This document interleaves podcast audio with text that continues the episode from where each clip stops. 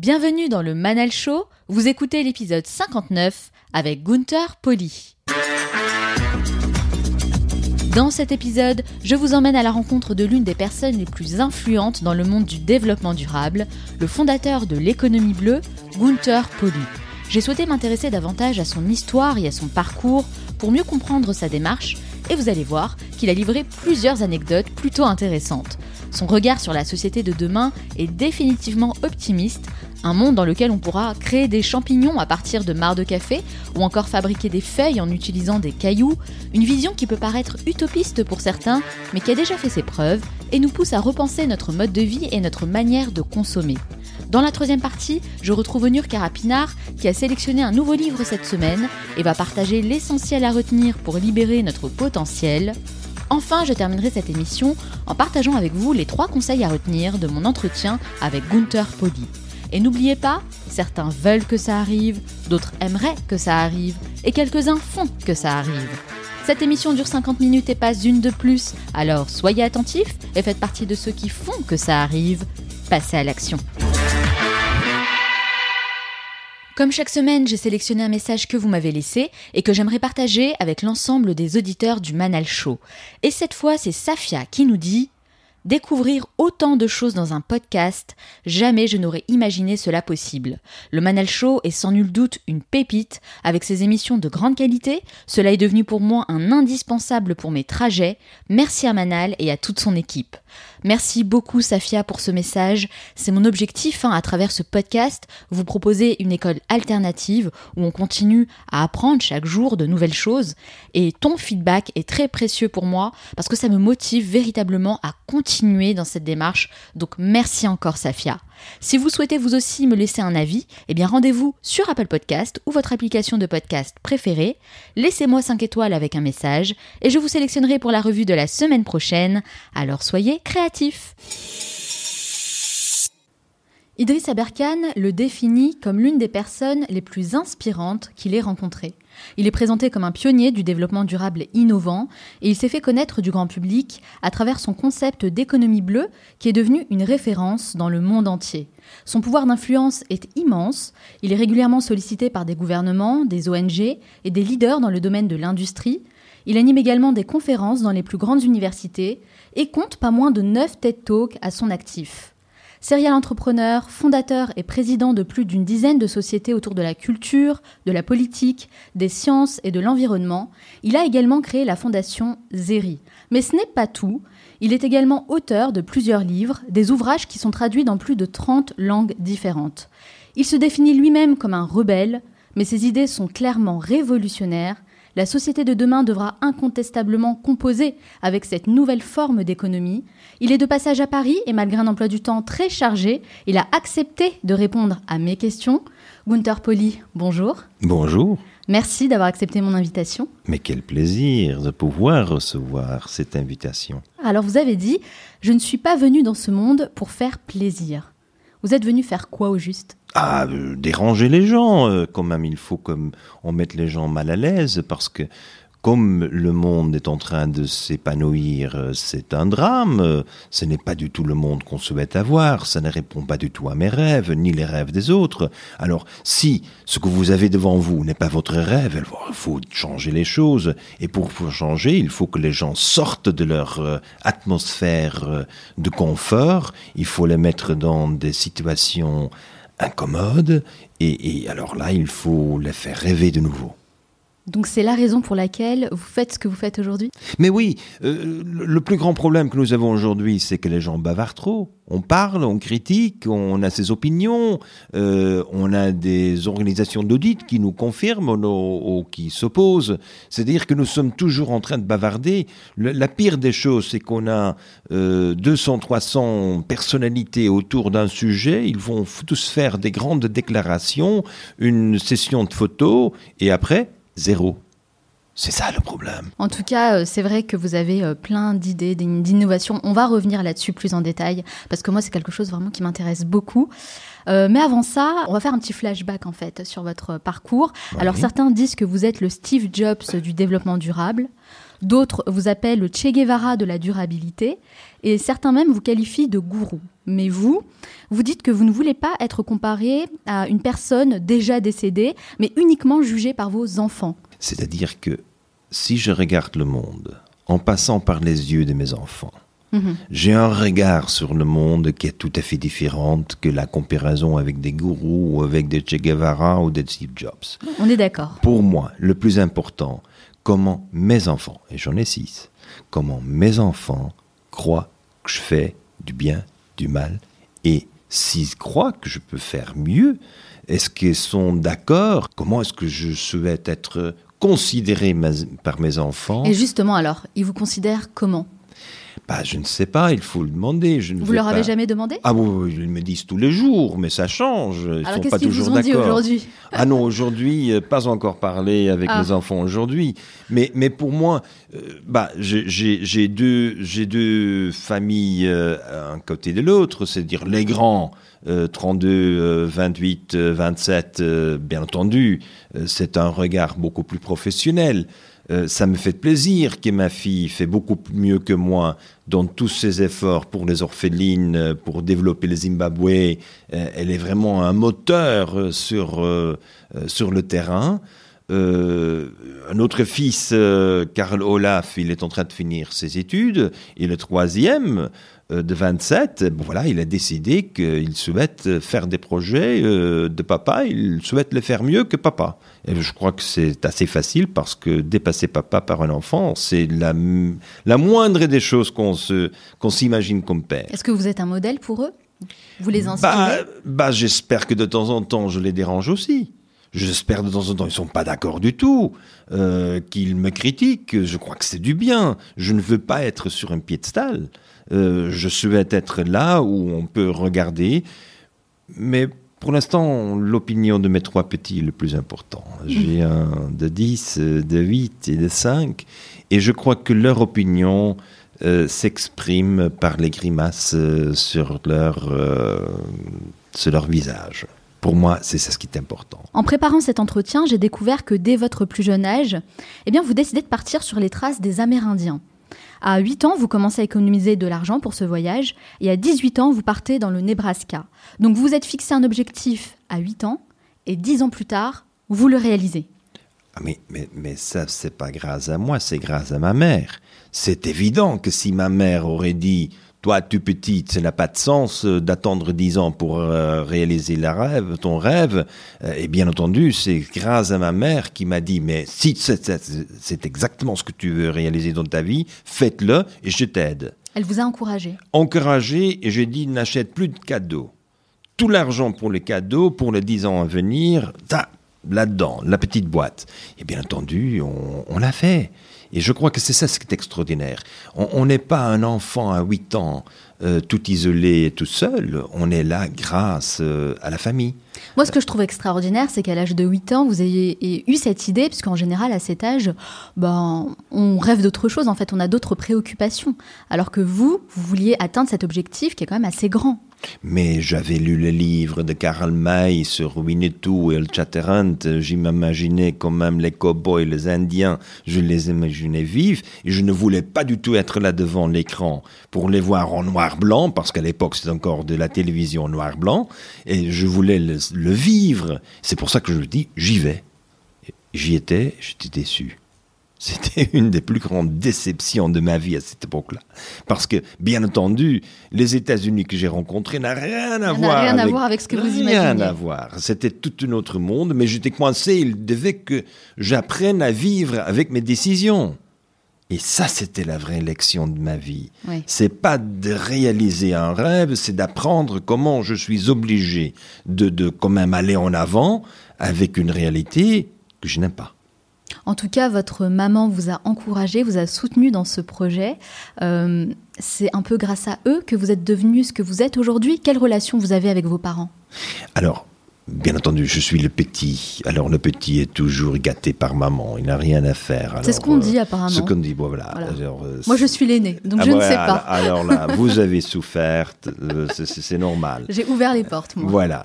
Mais, mais c'est plutôt la manque de relation avec mon père qui m'a marqué parce que mon père a quitté la famille. euh, j'étais le seul encore à la maison.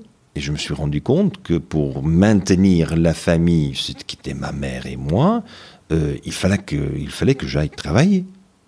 Et à 16 ans, j'ai démarré à travailler. J'ai fait tant de boulot, mais entre autres, j'étais disc jockey. C'était quand même pas mal. D'accord. Euh, je suis devenu barman. euh, j'ai servi euh, 40 cocktails euh, C'était quoi différents. votre tout premier job? Ah non, le tout premier job, c'est laver des voitures. Ah ouais, Bah oui, il faut Car commencer car wash, c'est- évident, c'est le plus simple. On gagne de l'argent, on fait le boulot, ça. Et, et bon voilà, on fait des voitures. Euh, mais je crois que le fait, et ça m'a pris 20 ans pour l'apprendre, hein, ça m'a pris quand même euh, un bout de temps pour comprendre ce qui s'est vraiment passé, c'est le fait que mon père a quitté la famille. Il n'a plus jamais parlé avec ma mère. Ça m'a donné un cadeau de vie qui est incomparable, impensable, c'est que j'ai pu prendre soin de ma mère pour le reste de sa vie. Et ça, ça vous met dans un autre objectif dans la vie. Parce que de 8 à 18, c'est 10 ans, mais de 16 ans jusqu'à la fin de, de la vie de ta mère, de pouvoir prendre soin de ta mère, c'est le cadeau de la vie. Et c'est ça ce qui m'a beaucoup marqué parce que j'ai dû quand même prendre soin de mes désirs, de mes idées, de mes rêves, de revenir des États-Unis et de relancer d'autres activités pour quand même devenir un professionnel, ce que je suis jamais devenu. Mais entre-temps, euh, ce, ce grand cadeau de pouvoir faire ce que j'ai pu faire pour ma mère, euh, je crois que sans ça, je ne serais jamais la personne que je suis aujourd'hui. Cette expérience, ce moment marquant de votre vie, c'est ce qui vous a permis de devenir la personne que vous êtes aujourd'hui. Oui, parce qu'on est formé, on est formé quand même dans sa pensée, dans sa, sa résilience quand même. La vie, c'est quoi? C'est la résilience. C'est vrai. C'est- tout le de monde, résilience. tout le monde va de- recevoir des coups durs. Tout le monde, toute la vie. C'est Vous- finalement qu'est-ce qu'on en fait de ces coups durs? et, et- et cette résilience qui vous permet quand même de dire ah, il y a un autre coup qui m'arrive ici. Alors là, on est prêt. Ouais, donc finalement, c'est ça, c'est que l'enseignement qu'on peut tirer en tout cas de, de ce parcours, de l'histoire que vous venez de partager avec nous, c'est euh, les coups durs dans la vie sont une bonne chose finalement. Alors c'est vrai, sur le moment, c'est difficile hein, de le comprendre, hein. mais avec le recul, on en tire beaucoup de bénéfices et c'est grâce à ces moments difficiles qu'on devient la personne bah, qu'on est aujourd'hui. Alors petit euh, focus sur le Nebraska parce que vous êtes resté un an là-bas. Qu'est-ce que vous avez fait exactement? Neuf mois. Neuf mois, d'accord Je suis resté neuf mois. J'ai à la fin dit euh, j'ai ras de bol. Il faut que je m'en aille. Ras-le-bol Bah oui, euh, je suis allé en Californie euh, pour quand même être sur le Beach Boy, sur les plages de Manhattan Beach.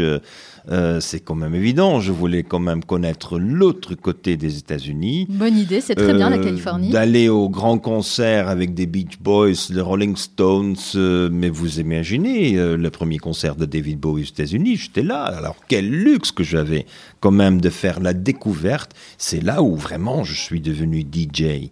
Ah, en fait, des Amérindiens, vous êtes passé vraiment à la vie euh, plutôt euh, fêtarde qu'on peut trouver en Californie. On est, je suis passé d'un extrême à l'autre. Bon, là, on va passer, on va complètement changer de décor. Je vous préviens, Gunther, parce que je sais que vous avez reçu une éducation catholique. Et d'ailleurs, vous Pas avez seulement passé catholique, jésuite. jésuite. Oui, vous avez passé Je- 16 ans exactement chez les C'est jésuites. pas la même chose. Hein. Alors, qu'est-ce que vous avez appris durant ces années? Alors, bien entendu, les jésuites, euh, c'est un monde à part. C'est un monde où, moi je me sentais bien à l'aise. Euh, C'est-à-dire qu'ils lancent toujours des défis. C'est pas seulement l'enseignement d'apprendre, d'être bon élève. Non, non, non. C'est le défi. Ils aiment bien des gens qui ne respectent pas les règles. Bah, ils vont tâcher de vous remettre euh, sur les rails afin que vous suivez les règles. Mais le fait que vous êtes là pour, pour lancer le défi au système, et si vous êtes intellectuellement capable de tenir le coup, bah, ils vous forment bien. Donc finalement, ça vous allait bien? Ah non, euh, je crois que l'éducation, qui est quand même considérée élitiste, euh, l'éducation, parce qu'il y a très peu de gens qui, tiennent le coup. Hein. Et alors on avait 18 des examens et on ratait un examen, c'est fichu, c'est fini. Alors tout d'un coup, euh, c'est vraiment Sparta contre Athènes. Bah, en parlant d'examen, justement, vous avez fait des études en économie, vous êtes titulaire d'un MBA, et pourtant, vous dites que c'est une erreur et qu'il faut arrêter d'étudier. Pourquoi vous dites ça? C'est quoi le problème avec les études? Bah, il faut l'étude sans mentor. il faut avoir des mentors. Des études sans mentor n'est pas une étude. Donc vous, vous préconisez d'avoir un mentor Ah, j'en ai plusieurs dans ma vie. je les reconnais. En général. Qui sont vos mentors justement Mais un grand mentor que j'ai eu dans ma vie, c'est Elie Wiesel. Elie Wiesel, je ne sais pas si vous vous rappelez, le prix Nobel de la paix, c'est lui qui a écrit euh, le livre La nuit.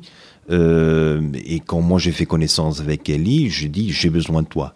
Mais pourquoi c'est important justement d'avoir un mentor? Parce que vous savez, nous ici euh, en France, par exemple, bah, c'est une idée qui n'est pas encore euh, complètement rentrée dans les mœurs. On ne parle pas forcément de mentor. Eh, eh bien, c'est l'heure que ça entre.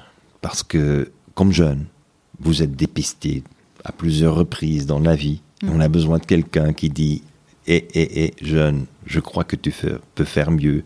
Ou je crois que tu fais beaucoup plus ce que tu étais en train de t'imaginer. On a besoin des gens qui te pilotent, qui t'orientent, qui te guident, qui t'arrêtent. On a besoin des gens en toute confiance, pas en toute confiance parce qu'ils n'ont aucun intérêt personnel.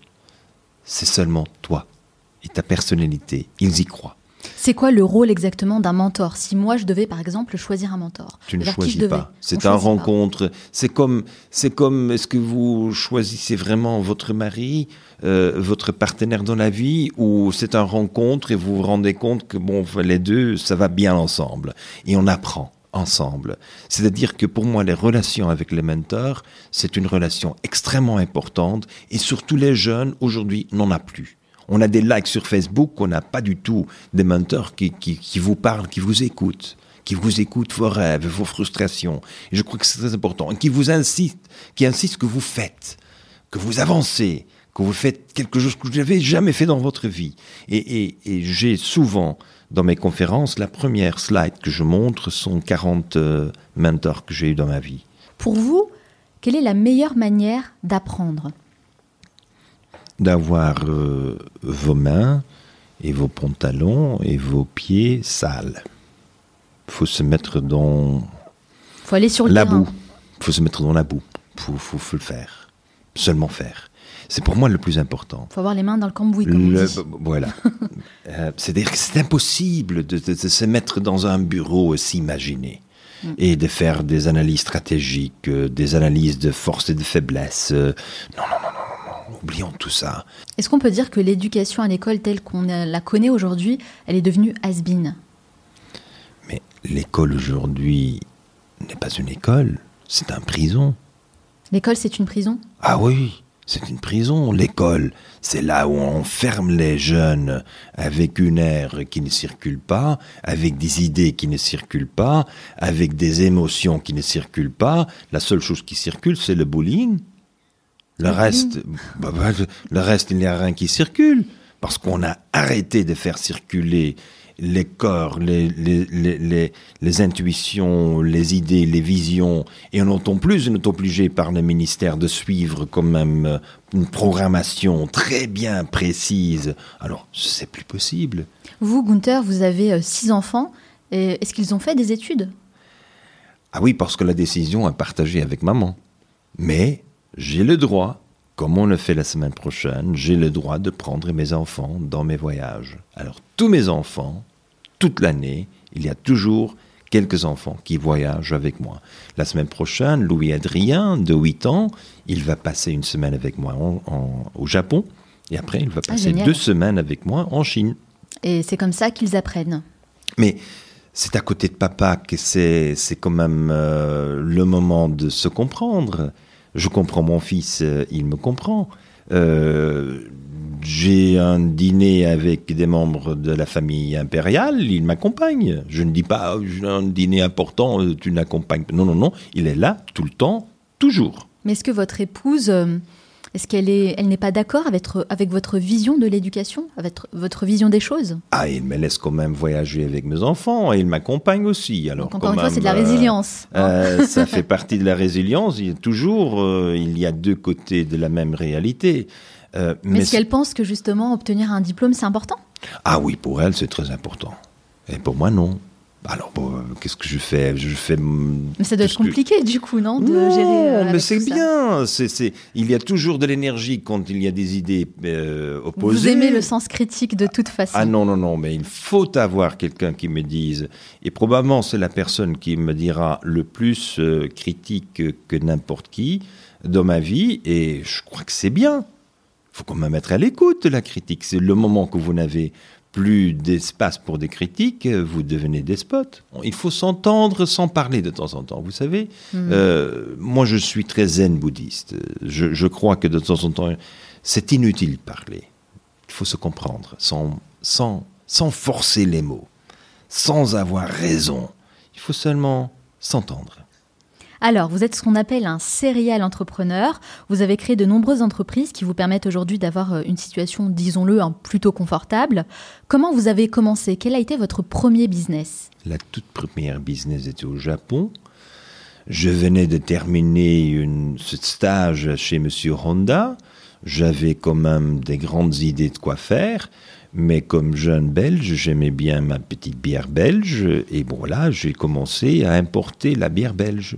Les Vous avez importé la, bière belge au Japon. Ouais, ouais, ouais, les trappistes, c'était extraordinaire. Comme moi, j'avais quand même quelques contacts Mais dans comment vous avez eu cette idée? Pourquoi Ah, parce avoir que ce- ce pas disponible.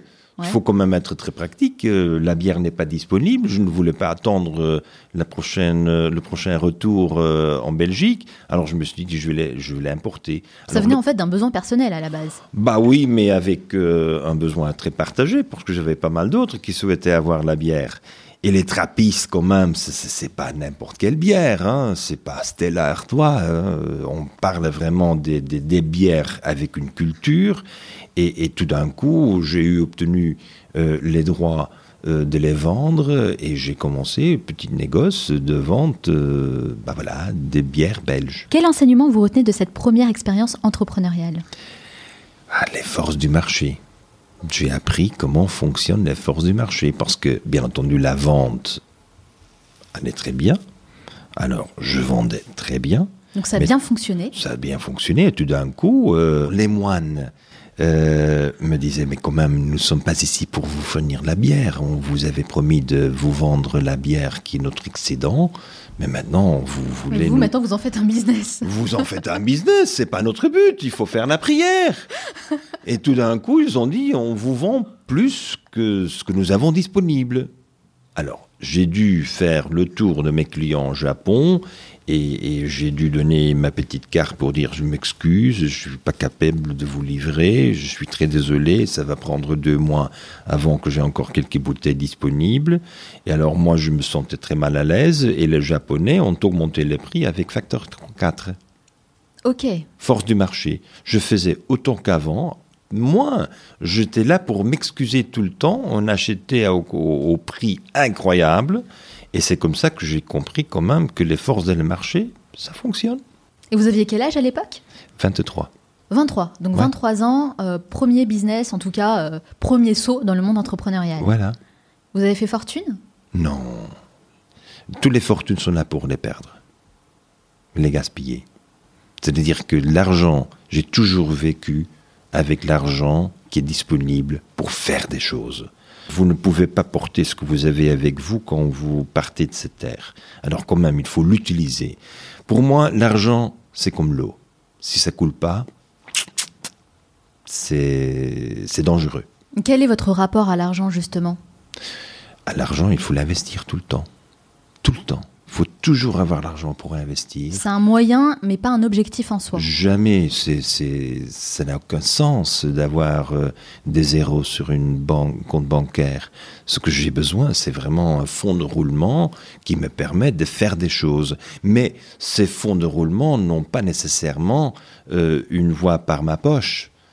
Pour moi, c'est plus important que j'ai une influence sur le flux d'argent que l'argent qui est à moi. Et comment vous vivez aujourd'hui? Vous vivez de quoi exactement? Parce qu'il faut bien payer les factures. J'ai un grand luxe, c'est que les gens lisent mes livres. Donc vous vivez de vos livres. Je vis exclusivement des droits d'auteur. J'ai heureusement des livres que les gens lisent, qui recommandent, et voilà, euh, je suis en 43 langues maintenant. Vous gagnez combien? Je ne sais pas. Ça entre, ça sort, je paye les factures. euh, C'est-à-dire pour moi, c'est, je ne vais, je fais jamais un calcul. On a gagné quoi Ce qui peut être important, c'est que on peut toujours faire quelque chose. Ce qui est important pour vous, c'est simplement de vivre confortablement et de faire, euh, de, de mettre en place des projets qui vous tiennent à cœur. Et c'est ça. Les projets qui me tiennent à cœur, ça veut dire toujours des projets disruptifs. Hein? Euh, Quand j'ai décidé de mettre le bambou en évidence, que le bambou est le matériel de construction de futur, c'est pas le symbole des pauvres, c'est le matériel de futur. Dans cette situation-là, je me suis engagé et j'ai fait faillite. Vous me tendez bien la perche, Gunther. Parce que c'est vrai, vous proposez un modèle économique très spécial et on va en parler en détail. Alors, mais avant, j'aimerais savoir quel a été votre cheminement. À quel moment vous avez commencé à réfléchir à une nouvelle façon de faire du business avec les valeurs que vous prônez aujourd'hui? Alors, quand je suis rentré des États-Unis, je suis rentré dans l'université, l'université jésuite à Anvers, euh, je suis rentré là-dedans, j'ai démarré mes études et très, et très vite, j'étais élu le président de l'association des étudiants en Belgique. Ok. Alors bien entendu, quand on est président, il faut partager. On est élu, il faut quand même dire euh, ce qu'on pense. Et pour moi, c'était clair que ma génération à l'université, n'oublions pas, nous sommes en 75, on est déjà huit ans après 68, euh, je ne voulais rien savoir des hippies euh, ni d'extrémistes, je voulais quand même que les jeunes s'imaginaient d'autres carrières qu'une carrière dans une multinationale. Pour moi, c'était le plus important. On devient entrepreneur. Nous n'allons pas dire qu'on n'aime pas ce que nos parents ont fait. Moi, je veux faire ce que je crois être important pour le monde. Et j'ai eu un mentor euh, important que j'ai contacté, c'était Aurélio Pecei, le président du Club de Rome. Et tout d'un coup, je, vous, faites, dont vous êtes membre d'ailleurs. je suis membre, je suis membre du comité exécutif aujourd'hui. Mhm. Et c'est lui qui m'a dit, Günther, jamais tu devrais travailler dans une grande entreprise. Fais tout ce que tu peux pour maintenir ton indépendance. Donc entrepreneuriat égale liberté. Grande liberté de réaliser des rêves et de dépasser les rêves. C'est pas seulement faire un immeuble, vendre du bambou. Non, on change le monde. On est ici pour changer le monde. C'est la moindre des choses qu'on peut faire. Et c'est à ce moment-là que euh, vous mettez en place l'économie que vous appelez l'économie bleue ou Blue Economy. Vous pouvez nous, en- nous dire en quoi ça consiste? Alors, l'économie rouge, l'économie verte, est une économie où on continue à produire toujours plus de la même chose. C'est la standardisation. On recherche toujours des prix meilleurs marché. On toujours cherche des parts de marché plus importants à une échelle mondiale. Et je me suis dit, ça c'est le problème. Alors, l'économie bleue, c'est qu'on travaille avec tout ce qui est localement disponible. On va avant tout répondre aux besoins de base de tout le monde. C'est l'eau, c'est une bonne nourriture, hébergement, santé, travail, un bon boulot, l'énergie et l'éthique. Et si j'ai les sept, bon voilà, dans ce cas-là, si je réponds à ces besoins de base avec ce que j'ai, il faut que je crée des plus-values. C'est-à-dire qu'au lieu de tâcher d'être le moins cher, je vais tâcher de produire le plus de value possible avec tout ce qui est localement disponible. Et ça, c'est devenu la base de De l'économie bleue. Ok. Et vous dites aussi que c'est la nature qui vous inspire. Dans la nature, il n'y a pas de déchets, chaque élément a une utilité précise. Vous avez d'ailleurs sélectionné 100 innovations pour démontrer que c'est possible d'imiter le fonctionnement de la nature. Est-ce que vous pouvez me donner quelques exemples concrets? Avant, il faut que je rajoute euh, une autre observation très importante. Oui, bien sûr, La nature n'a pas de déchets, mais la nature ne connaît pas le chômage. Pour moi, c'est le plus important. Les déchets, oui, parce que nous avons les déchetteries, on a beaucoup de problèmes avec les plastiques, etc. Oui, c'est vrai. Mais le plus grand problème que nous avons, c'est qu'on a, quand même, dans notre modèle économique, on accepte qu'il y a le chômage. Ouais, C'est ce que je disais, c'est que chaque élément en fait a une utilité. Exactement. Donc chaque élément travaille à sa façon. J'ai démarré avec le financement d'une étude qui a repéré plus de 2200 innovations qui étaient reconnues par des scientifiques et des entrepreneurs. Et de ces 2200, etc., on a retrouvé quelques cas extraordinaires. Le café. Comment est-il possible que nous buvons tasse de café le matin et on ne sait pas du tout que 0,2% est la masse que nous ingérons et 99,8% ce sont des déchets. Tout d'un coup, je pose la question, que fait la nature avec des déchets de café? La nature me dit, mais sont des fibres avec caféine, j'en fais des champignons shiitake. Je me dis, mais si la nature fait des champignons shiitake, moi je le fais. Aujourd'hui, nous avons 5000 unités de production dans le monde entier, qui sont tous gérées par des jeunes entrepreneurs qui ont décidé de le faire. Donc vous transformez la mare de café en champignon. Et la nature m'enseigne que mare de café qu'on ne peut pas manger est convertie en une extraordinaire matière pour nourrir les poules. ah oui, d'accord. Tout d'un coup, j'ai mon café, j'ai mes champignons, j'ai ma poule, j'ai mon œuf. Rien ne se perd et, se transforme. Et, tout est devant moi, je peux le faire à la maison, et tout d'un coup, je constate que j'ai trois revenus au lieu de deux ou un revenu. Et je constate que je peux produire beaucoup plus à ce que j'ai déjà localement disponible. Et ça, c'est ce qui me fait quand même rêver qu'il est possible de récupérer cet écosystème mais Gunther, vous faites aussi euh, du papier avec les cailloux, c'est bien ça? Pourquoi on continue à tuer des arbres alors? On devrait récupérer tous les terrils euh, dans le nord de la France. On devrait reprendre tous les déchets des mines, le monde entier. Pourquoi on le fait pas? C'est quoi le problème? Ah, parce qu'il y a des gens qui même me disent que je ne peux pas dire que c'est du papier. Parce qu'ils croient que le papier, ce n'est que le cellulose. C'est ça le problème. Il y a des gens qui sont si mal à l'aise parce qu'on est en train de piquer le négoce. Le négoce ne va pas très bien. C'est une question de business. C'est business, business. C'est l'argent, l'argent, l'argent. C'est pour ça que. Il y a un lobby autour de tout ça.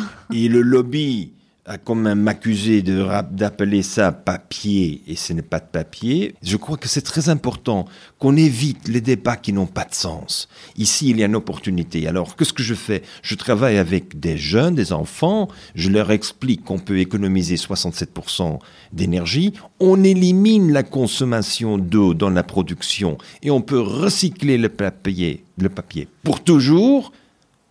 Et les enfants disent, comme vous dites, et pour ce que pas tout le monde le fait. Donc la bonne équation, c'est déchets plus connaissance égale richesse. C'est ça Exactement. Et nous sommes capables de, de, participer avec un, deux, trois, quatre, cinq petits projets dans la transformation de la société. Alors dans le rapport du CNR, Conseil national du renseignement, qui a été reproduit dans le livre Le monde vu par la CIA en 2035, il ressort plusieurs choses, notamment le fait que les entreprises vont avoir de plus en plus de pouvoir et d'impact sur le monde de demain. Et euh, moi, personnellement, euh, Gunther, je pense que c'est déjà le cas. Tandis que les gouvernements et les politiques vont clairement perdre de leur influence et de leur pouvoir de décision. Est-ce que vous pensez aussi que le futur se trouve dans les mains des entrepreneurs?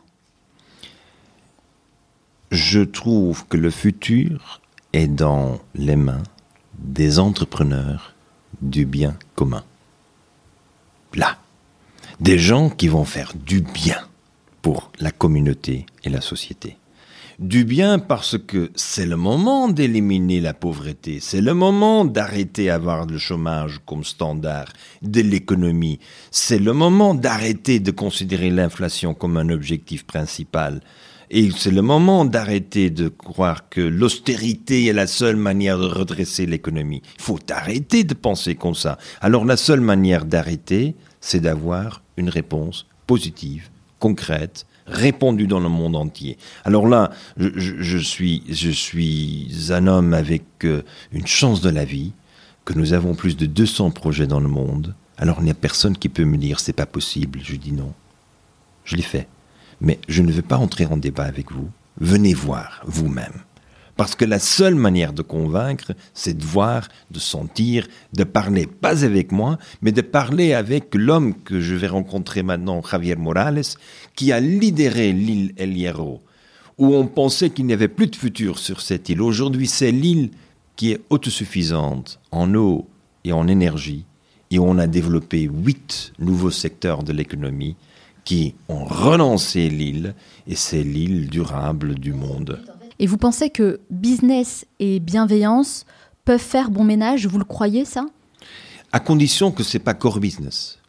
C'est-à-dire que si vous ne faites que l'eau potable, comme il y a les entreprises qui ne font que l'eau potable, eh bien, vous êtes obligé de faire eau potable santé.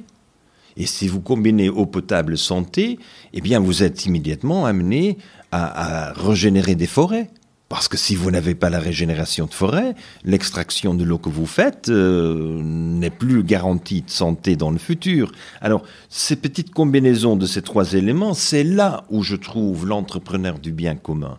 C'est l'entrepreneur qui reconnaît que le core business, où on focalise seulement sur un produit et on devient le leader du marché mondial de ce un produit, ça c'est le danger que nous avons aujourd'hui. Il faut qu'on sorte de cette corsette, il faut qu'on se mette dans la réalité de la vie, et la réalité de la vie, ce sont des interconnexions, ce sont les gens qui se reconnaissent, qui s'appuient, qui se comprennent et qui sont capables de travailler avec les autres 100 millions d'espèces vivantes qui sont sur cette terre. Alors, le philosophe allemand Arthur Schopenhauer disait que toute vérité franchit trois étapes. D'abord, elle est ridiculisée, ensuite, elle subit une forte opposition, et enfin, elle est considérée comme étant une évidence. Donc ridicule, dangereux et enfin évident. À quel stade du processus les idées que vous défendez se trouvent actuellement? Alors moi, je préfère vivre très caché. Si on me découvre, on peut ridiculiser, on peut faire ce qu'on veut. Mais moi, j'ai besoin, au début de toutes mes initiatives, d'être caché. Caché, c'est-à-dire Caché, c'est-à-dire on ne voit pas, on ne connaît pas. Combien de gens ont visité, par exemple, Las Gaviotas en Colombie, où le premier projet du monde où on a régénéré le forêt tropicale, et aujourd'hui on a autant de biodiversité que l'Amazonie, et ces forêts furent détruites il y a 250 années par les colonisateurs espagnols, et nous sommes là et on l'a fait. Vous restez discret en fait sur les actions que vous menez. Parce que je ne veux pas qu'on commence à ridiculiser. Je n'ai pas le temps de passer par ces trois étapes. Il faut qu'on passe par une époque bien cachée, mais on construit les rhizomes, on met les mycorhizes, les champignons qui vivent là, euh, bien cachés, mais on est en train de bosser. On est comme les vers de terre, euh. C'est l'image que j'avais en tête justement, oui. Voilà, Ou la je- fourmi. Moi, je suis un ver de terre. Il ne faut pas être joli ni brillant. Je ne suis pas colibri. Euh, je crois que c'est très important d'être bon travailleur, euh, bien caché, et vous faites. Vous voulez qu'on vous juge sur les résultats et uniquement sur les résultats? Sur les résultats, qu'on atteint les autres avec moi. Alors vous dites que vous êtes rebelle, mais pas révolutionnaire. Quelle est la différence entre les deux? J'ai quand même pas de fusil dans ma main, je ne Non, tire pas des vrai. balles. euh, quand même, euh, il faut. Je n'aime pas mourir comme Che Guevara avec une balle dans sa tête. euh, alors, c'est c'est dire oui, rebelle, oui. Euh, et, et- et bien entendu, il faut rebeller, il faut dire, et de temps en temps, il faut mettre sa voix derrière pour mettre, pour faire bien clair qu'on n'est pas d'accord. Mais jamais avec des fusils. Pour finir, il y a une phrase que vous répétez souvent dans vos conférences. Arrêtez d'étudier, mais ne cessez jamais de rêver. Qu'entendez-vous par là? La chasse au diplôme, c'est devenu une maladie. C'est-à-dire qu'on croit qu'on est quelqu'un parce qu'on a des diplômes, mais les diplômes qu'aujourd'hui on vend, c'est la vente des diplômes que, que, que- qui est devenu négoce extraordinaire. Et le négoce de l'éducation le plus important du monde, c'est devenu les MBA. Alors, arrêtons quand même faire ce jeu-là. Mettons les jeunes devant des défis, donnez confiance aux jeunes et vous dites je crois que vous pouvez faire beaucoup mieux que moi et, et, et, et vous vous guidez, vous orientez, vous critiquez quand vous pouvez, mais vous laissez faire. Et vous n'obligez pas du tout que les jeunes sont obligés d'apprendre ce que vous avez appris, que vous n'avez pas appliqué, et aujourd'hui qui ne donne pas de futur. C'est quand même... I don't need no education. Me I too. don't need no mind control. I totally agree. Merci beaucoup Gunther Poli d'avoir répondu à toutes mes questions, mais ce n'est pas totalement fini. À la fin de chaque interview, je pose une série de questions rafales. Il faut répondre le plus spontanément possible, hein, sans trop réfléchir. Le but, c'est de mieux vous connaître. Ça dure 1 minute 30. Est-ce que vous êtes prêt Ben entendu. C'est parti. Quelle est la première chose que vous faites en vous levant le matin? Exercice. Quelle personne admirez-vous le plus? Ah, ma femme. Quel est le dernier livre que vous avez lu? Marie-Rite Yourcenar, Les Mémoires d'Adrien. Quelle est votre plus grande peur? Ah, que mes enfants ne m'aiment pas. Quelle est la chose dont vous êtes le plus fier? Ah, mes fables. Quelle est la valeur la plus importante pour vous? Résilience. Quelle est la chose pour laquelle vous êtes le plus reconnaissant? Ma mère. Son amour. Quel animal vous représente le mieux Ah, vers de terre. Quelle application utilisez-vous le plus Application ordinateur Euh, Application sur le téléphone. Je n'ai pas de téléphone. Ah Je n'ai pas de téléphone. Je n'utilise pas. Quel livre offririez-vous en premier L'Internet à la vitesse de la lumière. Quel est l'endroit où vous aimez aller pour vous ressourcer Salzbourg. Mozart. Quel est votre film ou documentaire préféré Un Death in Venice. Mort à Venise. Qu'est-ce qui vous agace le plus chez les autres Qui n'ont pas patience avec moi. Quelle est votre Madeleine de Proust Quelque chose qui vous rappelle automatiquement votre enfance. La nourriture de ma main.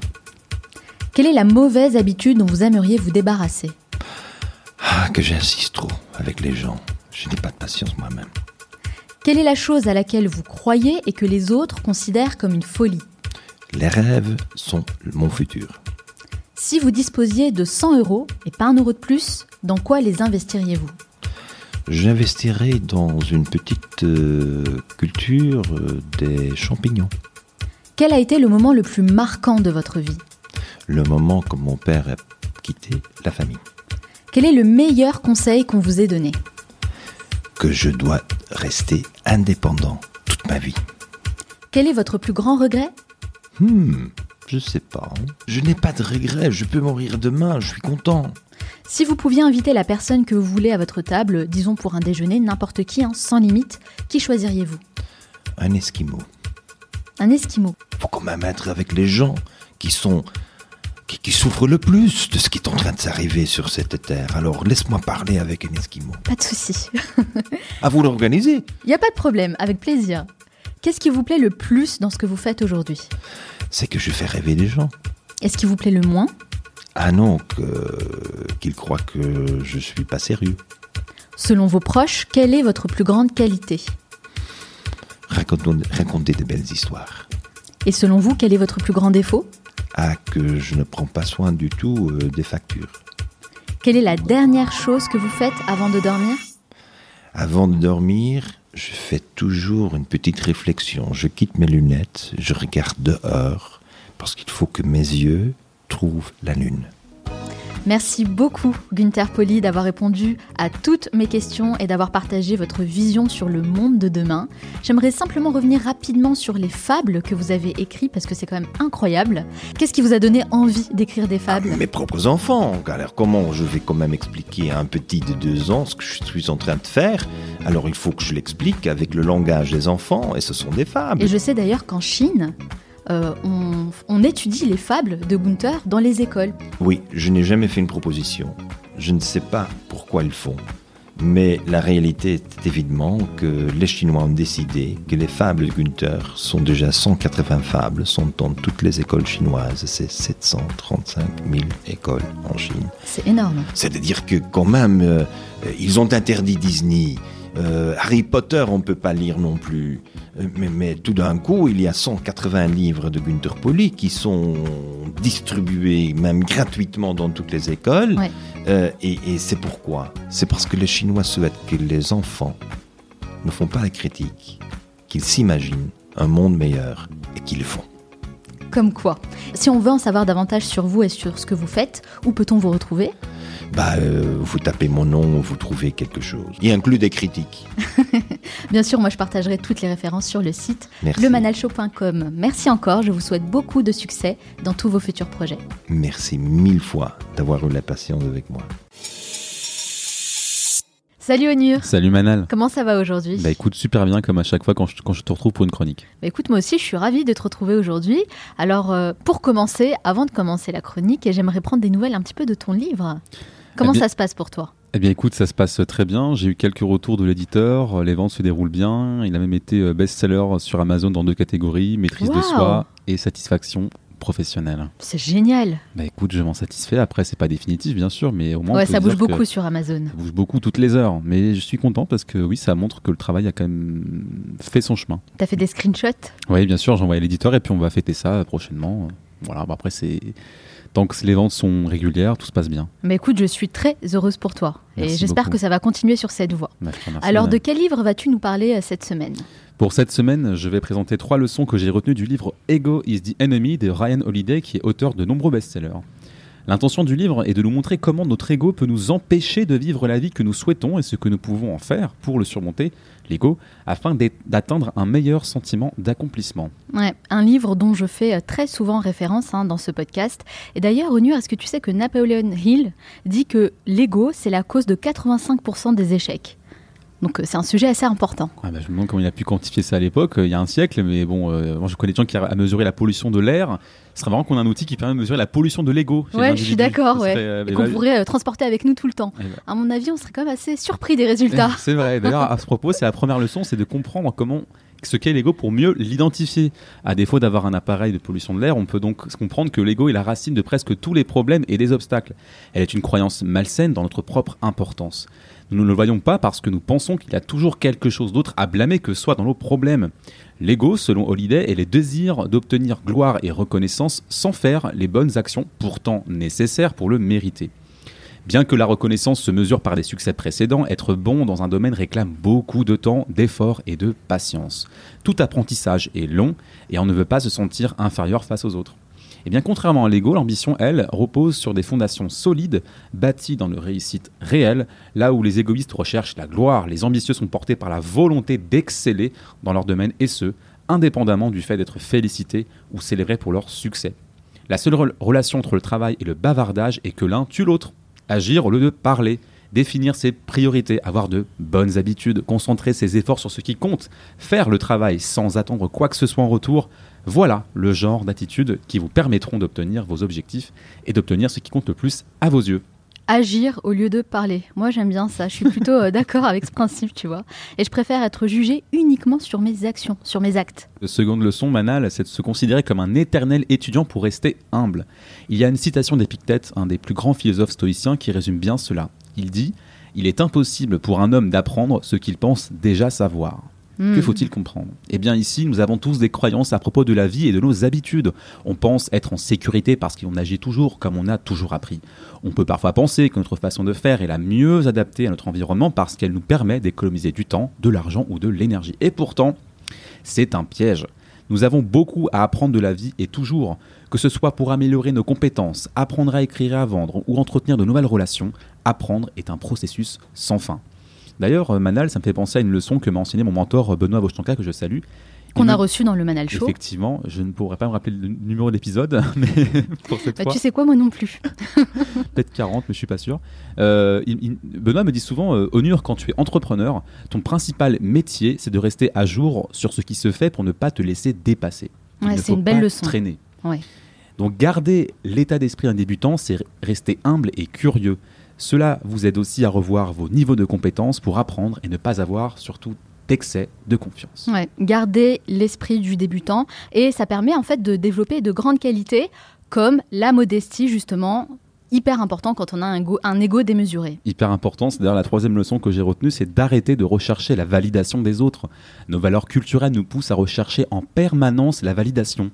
Les réseaux sociaux ont facilité la recherche de statut social en nous poussant à nous comparer sans cesse aux autres, ce Mm. qui s'avère être une course sans fin, hein, on peut bien l'admettre. Nous avons tendance à être aveuglés par ce que les autres accomplissent au lieu de nous concentrer sur ce que nous avons à faire pour atteindre nos objectifs. Lorsque des gens que nous connaissons réalisent de grandes choses, et on en connaît, il nous est facile de nous rabaisser par rapport à eux, au lieu d'être heureux pour eux. Cette petite voix qui vous rend un peu envieux, eh bien c'est votre ego. Pourquoi? Parce qu'il se sent un peu complexé, il vous le fait savoir, parce qu'il a besoin d'honneur pour être validé. Eh bien ici, ne tombez pas dans le piège de la comparaison. Vous avez autre chose à offrir parce que vous avez des compétences, des qualités et des objectifs uniques. En bref, ne vous occupez pas des affaires des autres et continuez de vous rapprocher des objectifs que vous désirez atteindre. Pour conclure, je dirais que la seule personne avec laquelle vous devez vous comparer et celle que vous étiez hier. C'est une excellente conclusion. Alors moi, je garde en tête agir, garder l'esprit du débutant et arrêter de se comparer aux autres. C'est bien ça, hein Oui. Trois ingrédients essentiels pour arriver à dompter son ego. Alors deux dernières euh, informations essentielles pour les personnes qui nous écoutent. D'abord, petit 1, vous pouvez vous procurer bien sûr le livre d'Onur Karapinard, Petites habitudes, Grande grande, réussite. réussite. 51 pratiques pour devenir La meilleure version de soi-même. voilà. Et deux, vous pouvez vous abonner aussi gratuitement à la newsletter, la Minute Essentielle, que tu envoies tous les mardis. Tous les mardis, et ça peut même évoluer. Peut-être que je ferai ça de façon plus régulière, on sait pas. Ouais, trop bien. Mais écoute, moi je suis pour. hein. Vas-y. Bah, écoute, on verra bien. Ça a polarisé l'audience, mais on verra bien. En tout cas, moi je mets toutes les références dans l'article dédié à cet épisode sur le site lemanalshow.com. Merci encore, Onur. Et Non. je te dis à très bientôt. Merci beaucoup, Manal. À très bientôt. Nous arrivons à la fin de cette émission, mais avant de vous quitter, j'aimerais partager avec vous les trois conseils à retenir de mon entretien avec Gunther Poli. Conseil numéro 1, arrêtez d'étudier, mais ne cessez jamais de rêver. Gunther Poli utilise ici le mot étudier pour faire référence aux études, donc à l'école et l'éducation telle qu'on la connaît aujourd'hui. Le message qu'il faut retenir, c'est affranchissez-vous des règles et des idéologies imposées dans le système éducatif, N'ayez pas peur de sortir des cases, d'apprendre différemment et de développer votre esprit critique. On va vers une société qui valorise moins les diplômes et plus les expériences, ce qui est une bonne chose au final, car je reste intimement convaincue que le fait de vivre ses propres expériences et en tirer des leçons, c'est vraiment la meilleure école. Et je sais de quoi je parle. J'ai moi-même obtenu un master, mais ce que j'ai pu apprendre à travers mes propres expériences personnelles a bien plus de valeur et m'aide davantage à progresser dans ma vie. Conseil numéro 2, ayez un ou plusieurs mentors. C'est un principe qui revient très souvent hein, dans ce podcast et cela prouve à quel point il est important d'avoir l'aide et l'appui d'une personne extérieure pour avancer encore plus vite et prendre les bonnes décisions. Je remarque très clairement que toutes les personnes qui ont réussi à faire de grandes choses ont un ou plusieurs mentors. Elie Wiesel a été le mentor de Gunther Pauli, qui lui-même est le mentor d'Idriss Aberkan. Alors comment trouver son mentor? Selon Gunther Pauli, on ne le trouve pas, c'est lui qui vient à nous. C'est avant tout une rencontre, une alchimie, qui fait qu'on tisse une relation particulière avec la personne qui nous inspire. Et pour moi, je dirais qu'un mentor, c'est avant tout une personne qui vous tire vers le haut et qui vous aide concrètement à devenir une meilleure version de vous-même. Et enfin, conseil numéro 3, définissez clairement vos valeurs et restez fidèle à votre éthique. C'est parfois difficile hein, de rester parfaitement aligné avec ses croyances et ses convictions, alors prenez du recul, élargissez vos horizons et surtout restez fidèle à votre éthique. Battez-vous pour vos idées, même si le combat est parfois difficile, et entourez-vous de personnes qui vous soutiennent. Demandez à être jugé uniquement sur vos actions. Inutile de trop parler, agissez, apportez des preuves concrètes, soyez toujours dans l'action, et c'est comme ça que vous resterez en phase avec vos valeurs. J'espère que cet épisode vous a plu. Si c'est le cas et si vous ne l'avez pas encore fait, vous pouvez soutenir ce podcast de deux façons. La première, c'est de me laisser un avis positif sur Apple Podcast pour ceux qui ont un iPhone. Il faut savoir que c'est la plateforme qui sert de référence pour toutes les autres et ça permettra à ce podcast d'avoir une plus grande visibilité. La deuxième chose que vous pouvez faire, c'est de partager cet épisode avec une ou plusieurs personnes de votre entourage susceptibles d'être intéressées par mon travail.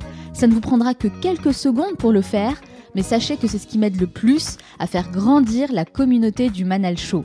Pour retrouver toutes les références citées dans cette émission, rendez-vous directement sur lemanalshow.com. Nous, on se retrouve la semaine prochaine pour un nouvel épisode. Ciao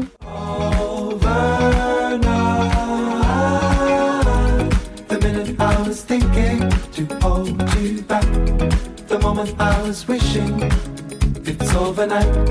The minute I was thinking to hold you back. The moment I was wishing it's over.